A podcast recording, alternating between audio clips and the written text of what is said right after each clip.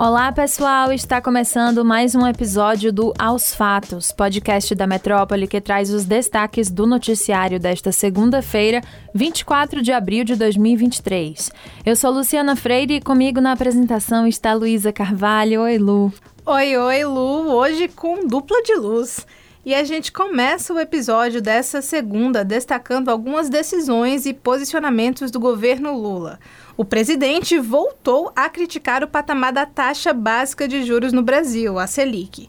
Em evento em Portugal, o chefe do executivo se dirigiu ao primeiro-ministro do país, Antônio Costa, para reafirmar o posicionamento. A Selic está há oito meses em 13,75% ao ano e o percentual é o maior desde 2016. E essa é a maior taxa de juros real do mundo, descontada a inflação. O Banco Central diz que os juros altos são importantes para conter a inflação. O presidente defendeu que os juros caiam, afirmando que vai haver um estímulo ao crédito. E ainda falando de economia, o Ministério da Fazenda vai passar a descontar o imposto na hora da compra dos produtos vendidos em plataformas internacionais de e-commerce. Shein, Shopee e AliExpress são algumas delas. O ministro Fernando Haddad, do PT, explicou o modelo de cobrança e chamou o plano de conformidade da Receita Federal em entrevista ao Estadão. O petista disse que o objetivo da medida é garantir uma concorrência justa com as empresas de varejo nacionais e deu como exemplo os Estados Unidos e também a Europa, onde os impostos estão incluídos no preço. Haddad disse ainda que Shein, Shopee e AliExpress firmaram um compromisso de aderir ao plano com o Ministério da Fazenda. E o nosso último destaque é sobre política. O governo federal se organiza para acelerar o processo de repasse de verbas adicionais para parlamentares, com o objetivo de aumentar o número de aprovação de medidas favoráveis ao Planalto. Essa informação foi divulgada pelo jornal Folha de São Paulo. Os valores dos pagamentos variam de acordo com o tempo de atuação de cada deputado. Segundo líderes de três partidos, congressistas novos devem receber por volta de 3 milhões e meio de reais. Já os mais antigos devem receber uma quantia entre 5 milhões e 7 milhões de reais. Isso corresponderia, segundo líderes, a pelo menos metade do montante que os deputados vão poder indicar neste ano nesse tipo de rubrica, denominada RP2 do Orçamento de Ministérios. Além de cobrança por parte dos parlamentares, o governo também se mobiliza para acelerar o processo por conta da possível criação de uma CPI dos atos extremistas de 8 de janeiro. Para que as verbas adicionais sejam repassadas, a liberação deve ser previamente discutida na Câmara. A gente segue acompanhando esse assunto. A Ladeira da Misericórdia, que liga as cidades Alta e Baixa de Salvador, continua a mesma de quase 40 anos atrás, quando Lina Bobardi e João Filgueiras Lima, Lelé, começaram a rascunhar o projeto que daria origem a um conjunto formado por três casarões e o restaurante Coati. A ideia era que a estrutura fosse replicada em outras regiões do centro histórico.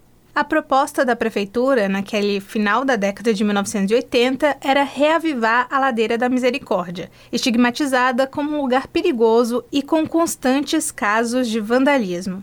Ali seriam instalados nove apartamentos com uso comercial e residenciais destinados a moradores da região. O plano de recuperação do Centro Histórico de Salvador não vingou. O Quati, considerado a joia da princesa da Ladeira da Misericórdia, teve sua montagem finalizada em 1989 e, de lá para cá, depois de ter sido sede do restaurante Zanzibar na década de 1990, foi ocupado somente em 10 ocasiões, apenas de forma temporária. A última vez foi há cerca de quatro anos, em 2019, antes da pandemia. A administração do Coati e dos casarões é de responsabilidade da Fundação Gregório de Matos, a FGM. Porém, é a Fundação Mário Léo Ferreira, a FMLF, responsável pela preservação do patrimônio público da Prefeitura, quem responde pelo projeto de revitalização e ocupação do lugar. Segundo a Mário Léo Ferreira, que conversou com o Metro 1 sobre o assunto, a transformação do Coati em um espaço cultural vem sendo desenhada. No entanto, não há qualquer previsão de sua reabertura. Recentemente, a Fundação realizou um mapeamento de risco das estruturas do Coati e dos casarões. Além disso, foi feito também o cadastro da equipe que vai ser contratada ainda neste ano para o projeto. O próximo passo é a liberação da licitação da Prefeitura. O vandalismo e a insegurança na Ladeira da Misericórdia, os mesmos problemas que inspiraram a elaboração do plano de recuperação do centro histórico na década de 80, exigem uma revitalização conjunta da região, de acordo com a Fundação Mário Leal Ferreira. O Quati e os três casarões, quando revitalizados, devem também ser um espaço voltado à memória dos dois arquitetos, Lina Bobardi e Lelé, e a gente, é claro, segue de olho nesse assunto e de olho no que acontece na Rádio Metrópole. O vereador Silvio Humberto, do PSB, defendeu em entrevista nesta segunda-feira a decisão judicial que suspendeu as obras na área da Lagoa do Abaeté e do Parque das Dunas, em Itapuã, aqui em Salvador. Para ele, o espaço precisa reafirmar o seu caráter ecumênico e sagrado, e também é um lugar de todos. O vereador achou correta a decisão do Ministério Público que pediu a suspensão da obra. A Prefeitura de Salvador nega que aconteça essa obra.